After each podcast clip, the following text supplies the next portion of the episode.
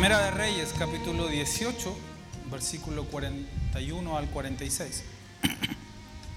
Más bien es la continuación de lo que nosotros ya hemos estado revisando, estudiando. Y hoy vamos a hablar de un tema muy importante dentro del contexto de los temas cristianos. Dios establece la lluvia. ¿Sí? Ese es el tema de hoy. Dios establece la lluvia. Primera de Reyes, capítulo 18, versículo 41 al 46. Pongan atención porque dice de la siguiente manera. Entonces Elías dijo a Acab, sube, come y bebe, porque una lluvia grande se oye. Acab subió a comer y a beber. Y Elías subió a la cumbre del Carmelo y postrándose en tierra puso su rostro entre rodillas y dijo a su criado, sube ahora y mira hacia el mar. Y, él subió y miró y dijo, no hay nada. Y él le volvió a decir, vuelve siete veces. A la séptima vez dijo, yo veo una pequeña nube como la palma de la mano de un hombre que sube del mar.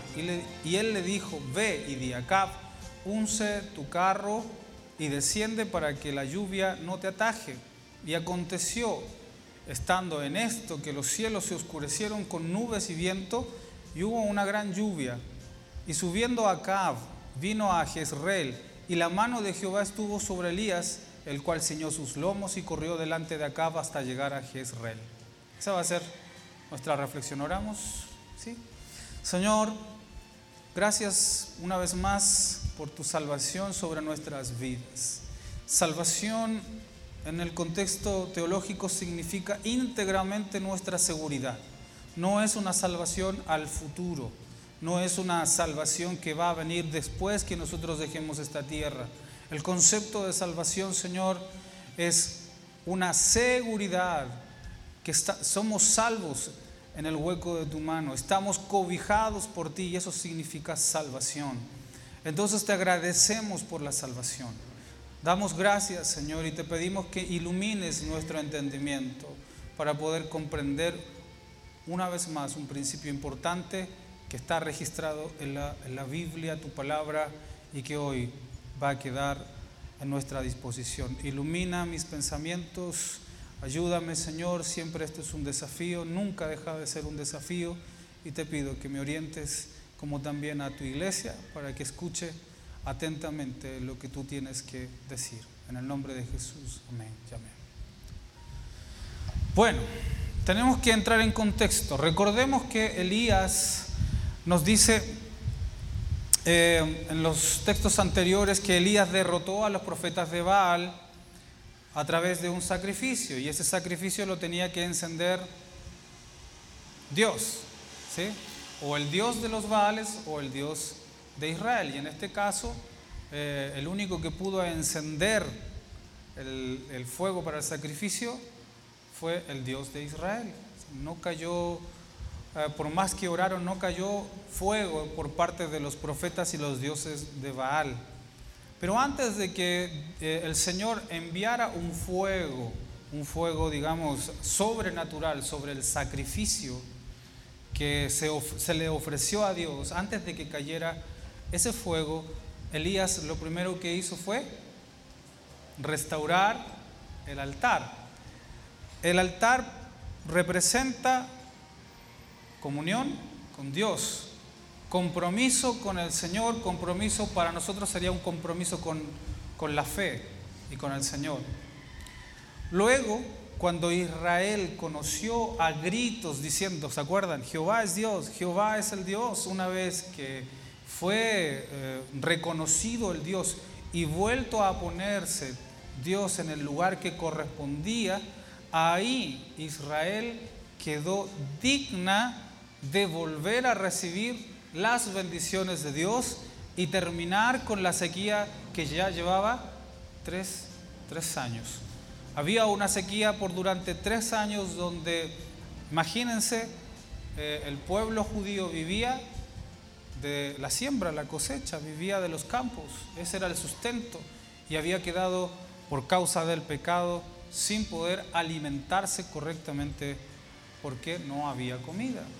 Entonces Dios llamó a la restauración de Israel primeramente restaurando el altar, el compromiso con Dios. Eh, es en este momento, en este instante en que Elías también se sentía libre para orar por una vez más por la lluvia sobre Israel. Vemos a un, a un Elías apresurado, imagínense el texto, dice ahí que acabamos de leer que él subió al monte Carmelo a clamar y puso su cabeza bajo sus rodillas para clamar, estaba apresurado para orar, para que se acabara la, sequía, porque Israel estaba sufriendo. No había alimento, entonces em, Elías clamó con todo su corazón, porque así los profetas de Dios, los profetas actuales, los que predican la palabra de Dios, los que llevan el testimonio de Dios, se apresuran porque ven que este mundo, este mundo está en sequía. ¿Sí o no? Entonces, el profeta de Dios, no solo el que predica la palabra, sino que todos los que predicamos con el testimonio, somos aquellos profetas que se levantan para pedir por lluvia en, una, en un ambiente, en un mundo que se está muriendo de hambre espiritual. ¿Mm? Hoy vamos a reflexionar entonces sobre la lluvia. Hemos hablado mucho de este término en la Biblia. Siempre lo asociamos con bendiciones, pero lo asociamos a veces sin un conocimiento más profundo. ¿Qué significaba la lluvia para el pueblo de Israel? ¿Qué significa la lluvia para nosotros también? Entonces hoy vamos a reflexionar un poquito de eso. Y para eso tenemos que viajar hacia el periodo en que Israel estaba cautivo en Egipto. La característica geográfica de Egipto era un lugar llano, plano, donde no había lluvias en forma constante, más bien era un lugar donde no llovía nunca.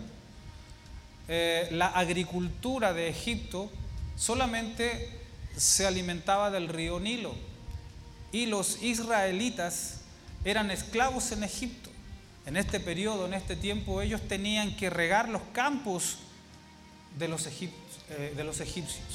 El problema de eso es que era mucho trabajo. Estaban regando, estaban cegando y estaban trabajando para otros, no para su propia tierra. A ellos le daban raciones y muchas veces por cuestiones políticas las raciones se les disminuía cuando el faraón tenía miedo de la fuerza y la fortaleza de los judíos.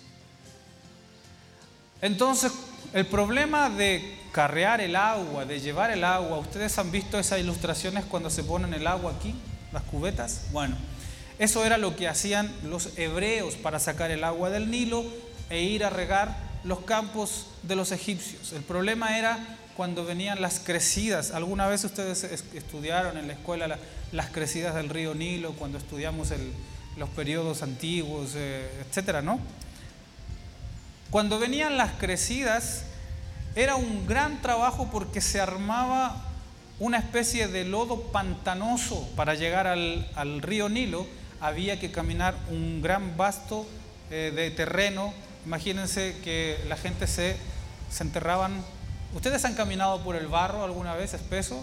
Si solamente los tobillos cuesta sacarlo y a veces los eh, esclavos judíos tenían que eh, enterrarse hasta más arriba de la rodilla y sacar el pie. Imagínense con las cubetas de agua para regar los campos de los egipcios.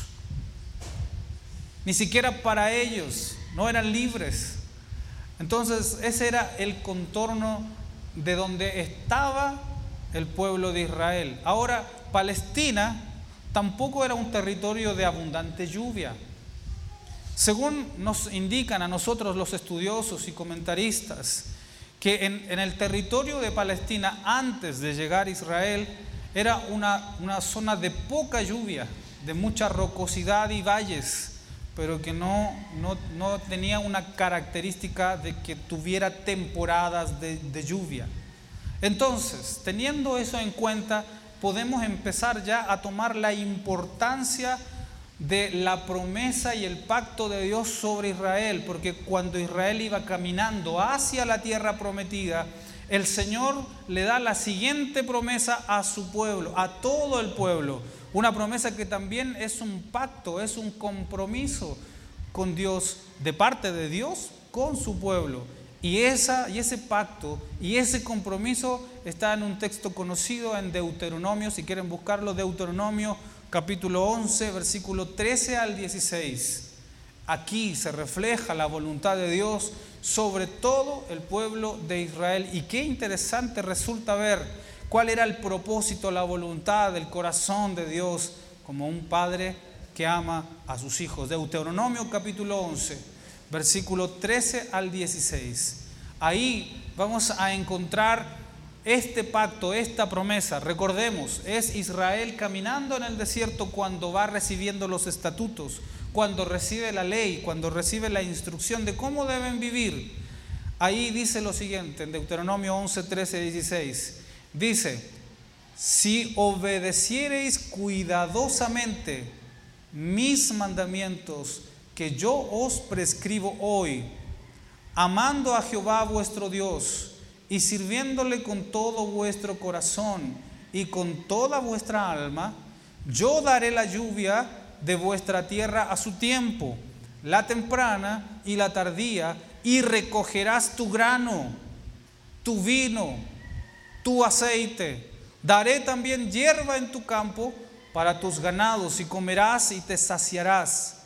Pero aquí viene la condición, la letra chica del contrato, dice, guardaos pues que vuestro corazón no se infatúe, no se aparte, no se aleje y os apartéis y sirváis a dioses ajenos y os inclinéis a ellos. La voluntad de Dios era buena. Ahora, ¿qué debía hacer el pueblo? ¿Cuál era la, responsabilidad del pueblo?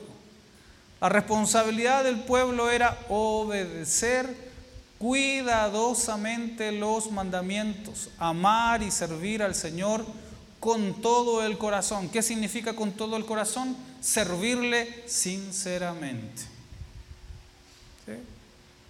Eso es en resumidas cuentas servir al Señor con todo el corazón sinceramente. ¿Cuál sería el resultado de esto? Yo daré la lluvia a vuestra tierra a su tiempo, la temprana y la tardía. Entonces ahora vamos a hablar un poquito de qué se trata, a qué se refiere la lluvia temprana y tardía. Porque hemos escuchado eso hasta en cantos, ¿verdad? Dios envía la lluvia temprana y tardía. ¿Qué significa esto? Primero que nada, veamos lo que es la lluvia, la lluvia temprana. La lluvia temprana era una, una, lluvia que caía en el periodo de otoño, que comprende entre octubre y diciembre. Esta lluvia tenía las siguientes características. Era una lluvia torrencial, una lluvia fuerte, con eh, características de viento, eh, temporal, de esas lluvias abundantes que a veces caen tupidamente y que hace mucho eh, barro, ¿verdad? Era, un, era con estos rasgos de temporal, vientos y algo violenta. Y caía mucha cantidad de agua. ¿Y cuál era la función de esta, de esta lluvia? Porque en la zona de Palestina la tierra durante el periodo que no llovía se hacía dura. Ustedes conocen más que yo, yo creo que algunos de ustedes conocen más que yo de agricultura. Cuando la tierra, en la tierra no llueve, la tierra se va endureciendo y cuesta trabajarla. ¿Cierto? Entonces, la, la lluvia, esa torrencial, con temporal, con fuerza, que mojaba la tierra, servía para ablandar la tierra y así los israelitas pudieran trabajar con libertad sobre la tierra. Entonces, ¿quién enviaba la lluvia tardía? Dios. Dios. Aquí también encontramos una hermosa ilustración y analogía, porque a veces Dios tiene que usar o nosotros pasamos por periodos de tempestades fuertes y decimos, ¿por qué Señor la lluvia esta ha caído con tempestad sobre mi vida? Y Dios usa a veces estas clases de tempestades sobre sus hijos para ablandar los duros corazones, para poder poner la siembra de, su propósito en, en nosotros. Muchas veces Dios tiene que usar esa lluvia fuerte, ¿verdad? Sobre nuestras vidas, porque con el consejo no aprendemos, con la instrucción no aprendemos, nos cuesta. Entonces Dios tiene que enviar su fuerte lluvia para poder ablandar el terreno de nuestros corazones y poner así su propósito en, nuestras vidas. Ahora la lluvia tardía, ¿qué era la lluvia tardía? Era, no era una lluvia fuerte, más bien era una lluvia tenue y que caía en primavera. Esta lluvia no caía con, con fuerza ni violencia, sino que caía suavemente sobre todos los campos y permitía el brote y la madurez de hasta el último de los frutos de la temporada para que fuera abundante, para que creciera con abundancia, para que hubiera una cosecha increíble para todo el pueblo de Israel. Lo más interesante, ustedes que estuvieron la semana pasada, hablamos y dijimos, ¿quién encendió el primer fuego del sacrificio del pueblo de Israel? Fue Dios. Dios encendió el primer fuego del, primer sacrificio en Israel. Así como el Señor encendió el primer fuego en el sacrificio, esta promesa que Dios le hizo cuando iban transitando en el desierto fue y nos delata que fue Dios quien puso esta clase de lluvia en el territorio de Israel. Porque antes, según los estudiosos, no había este tipo de lluvia en Israel. Qué interesante. Interesante es porque a partir del momento en que Israel conquista el territorio de Israel, de su nación, comienzan estas lluvias. ¿Lo sabían? Ese es el propósito y voluntad de Dios para todo el pueblo de Israel. ¿Mm? Entonces, ¿qué nos dice esto a nosotros? ¿Qué nos dice esta información a nosotros? que la lluvia representa en este contexto las bendiciones de Dios sobre su pueblo, la iglesia. ¿Y la iglesia soy yo? La lluvia es un pacto. Es un pacto que Dios sigue manteniendo permanentemente sobre su pueblo, sobre su iglesia, a partir de que somos sus hijos. Y a veces Dios tiene que usar la lluvia temprana. Esa que a veces tiene que ablandar la dura tierra en nuestros corazones. Pero si no existe la lluvia temprana, tampoco puede existir la lluvia tardía. La tardía representa la esperanza del fruto y la cosecha que ya se acerca. Todos trabajamos en la vida para dar frutos. ¿Cuántos no anhelamos la quincena? Esperamos así la, la quincena que llegue rápido, ¿verdad? La lluvia, las bendiciones de Dios fueron establecidas en forma permanente. No había que hacer nada durante el año para que la lluvia viniese, ni la temprana ni la tardía. No había que hacer nada. Entonces, dados estos antecedentes, tengo que hacer la siguiente pregunta. ¿Era necesario hacer un sacrificio año tras año para pedir lluvia sobre Israel? La verdad, no. Por los pecados del pueblo sí había que hacer un sacrificio. Pero la lluvia había sido establecida en un pacto de Dios. Por lo tanto, cada año no había que hacer un sacrificio para que esa lluvia cayera. Simplemente caía. Otra pregunta entonces, ¿era necesario entregar una ofrenda en cada temporada o fiestas para que cayese lluvia? No. Porque la lluvia era forma permanente por el pacto que Dios había hecho con su pueblo. Entonces tenemos que contextualizar un poco más y decir, ¿es necesario hacer un pacto de dinero para lograr que caiga lluvia de bendición sobre ustedes? No, porque la lluvia está establecida. Es un pacto permanente. No vemos al pueblo de Israel. La Biblia no enseña que en el pueblo de Israel esté haciendo constantemente como los otros pueblos hacían. Los profetas y sacerdotes de Baal en el territorio de Israel, antes de que llegara eh, Israel al, territorio, ellos hacían oraciones, súplicas, ritos para que lloviese. Pueblo de Israel no. Si ustedes revisan la historia, vamos nosotros y hemos trabajado desde el tiempo de los jueces hasta ahora, nunca, nunca vimos que el pueblo de Israel levantara una ofrenda, un sacrificio para que lloviese sobre la nación. Sino que simplemente la lluvia caía porque era un pacto de Dios hacia los hombres. ¿Quién falla? ¿Dios o los hombres? Y a pesar de que los hombres fallan, Dios continuaba enviando la lluvia. No vemos a Acab que se había desviado y a pesar de que estaban adorando a los dioses Baales, la lluvia no faltó, sino que hasta cuando ya el pecado era prácticamente insoportable para Dios, que retuvo la lluvia. Vamos a ver un rato más eso. La lluvia había sido establecido como un pacto de amor, no condición, entre Dios y su pueblo. El pueblo tenía que solamente amar a Dios con todo su corazón y obedecer cuidadosamente sus estatutos. Eso era todo. Y amar al Señor no es pesado, porque amar al Señor es hacer las cosas bien.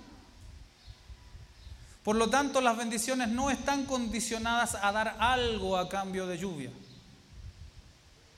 La lluvia estaba ya establecida para todo el pueblo de Israel durante todos los años, porque hasta aquí, hasta aquí, imagínense todo lo que ha pecado antes Israel, hasta aquí nunca cesó la lluvia sobre Israel.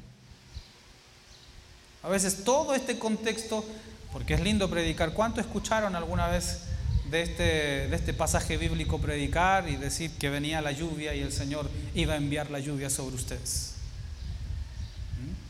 Pero la condición era. Entonces se saca muchas veces de contexto esto. Las bendiciones de Dios ya fueron establecidas sobre nosotros.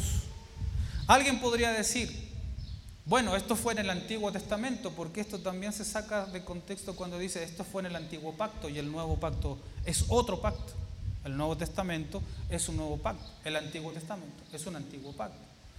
Pero ante eso, nuestro Señor Jesucristo en el Sermón del Monte comienza su discurso diciendo lo siguiente, bienaventurados los pobres en espíritu, bienaventurados los que lloran, bienaventurados los mansos, bienaventurados los que tienen hambre y sed de justicia, bienaventurados los de limpio corazón, bienaventurados los pacificadores, etcétera, etcétera, etcétera. ¿Qué está diciendo nuestro Señor con este discurso? Simple. Bienaventurado significa Bienaventurado significa feliz, dichoso. Pero también hay otra traducción que dice felicitado, aprobado. Porque quien es felicitado es porque está viviendo aprobado. Significa que es dichoso el que ya, o sea, perdón, ya es dichoso, ya es feliz quien practica ser pobres en espíritu, manso, limpio de corazón. En otras palabras, la lluvia de Dios ya está sobre los que practican sus principios cuando son llamados por Él. ¿Hay que hacer algún pacto? Porque si no tendría, se contradeciría a Dios, porque cuando Dios hace un pacto lo hace una sola vez. Dios no está haciendo un pacto continuamente para salvarnos, porque ya nos considera salvos. Él no está haciendo un pacto cada vez para decir, vas a ser mi hijo este año, así que tráeme un pacto. ¿Lo vemos haciendo eso Dios? Entonces, ¿vamos a encontrar haciendo a Dios un pacto para que tengamos bendiciones? Porque las bendiciones sobre nosotros ya están establecidas. Y en el Señor, en el Sermón del Monte, comienza con esta perspectiva diciendo, ustedes, ¿a quién le estaba hablando en el Sermón del Monte? A sus escogidos, a sus discípulos. Le estaba diciendo, ustedes ya son felices, ya son bienaventurados, porque bienaventurados no dice, bienaventurados serán si ustedes hacen esto, sino que ya son bienaventurados. Las bendiciones, la lluvia ya está sobre ustedes. No hay ninguna diferencia con el pacto que Dios hizo en el Antiguo Testamento y con el Sermón del Monte. No hay ninguno. La única vez que cesa la lluvia sobre nosotros, sus hijos, es cuando no ponemos por obra su palabra.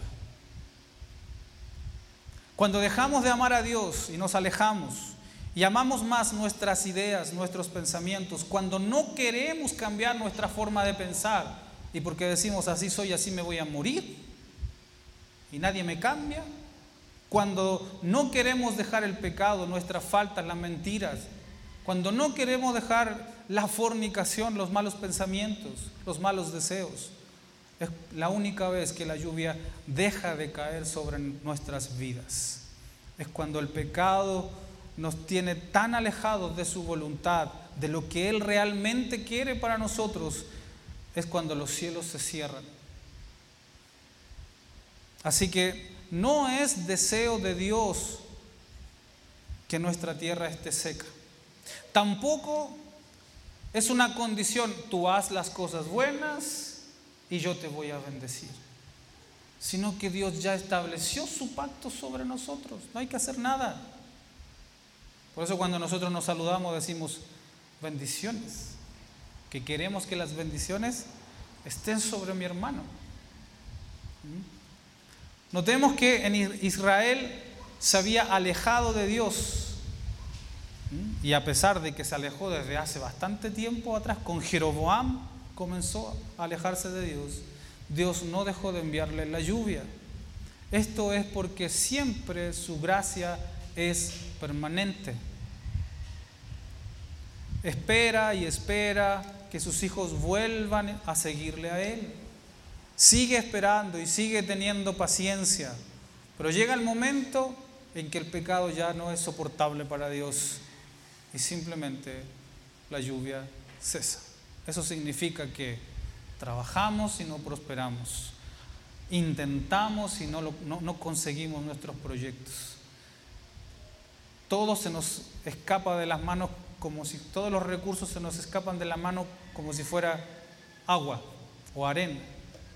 ¿Han intentado sujetar la arena en la mano? Por eso es que no se prospera cuando la gente está alejada de Dios. Para eso solamente Dios nos pide restaurar el altar como vimos la semana pasada. Solo cuando el altar de Israel fue restaurado, la nación exclamó diciendo, Jehová es el Dios, Jehová es el Dios. Luego de eso, el profeta se apresuró, se fue a la cima del Carmelo y comenzó a clamar diciendo, Señor, este pueblo se muere de hambre, no tiene esperanza, sus vidas están acabándose, por ende, todo lo que ellos hacen, todo lo que ellos eh, en donde viven está en peligro. Para nosotros siempre está el justo clamando por los injustos o por aquellos que están apartados. Señor, mira la vida de estas personas que se han alejado de ti. Mira sus proyectos, mira sus anhelos, sus sueños, mira su matrimonio, cómo está. Mira, Señor, cómo están sus negocios. Invierte, invierte, invierte y no prospera, no avanza, no logra avanzar. Mira este matrimonio, no logra salir adelante. Mira esta vida, Señor, sigue pecando y pecando y, no quiere cambiar. Ahí está en el monte del Carmelo el profeta Elías orando y pidiendo por lluvia y dice a su criado, ve a, ver si hay lluvia o no, y no hay lluvia, está todo despejado. Siete veces lo envió al criado y a la séptima vez vio una nube del tamaño de la palma de una mano que sube del mar. Eso bastó al profeta para creer que venía una lluvia de bendición y que Dios otra vez restablecería su pacto de bendición para su pueblo. Deseoso, ansioso estaba Elías para que su pueblo fuera bendecido. Deseoso estaba el profeta para que Dios una vez más bendijese la ciudad y la nación.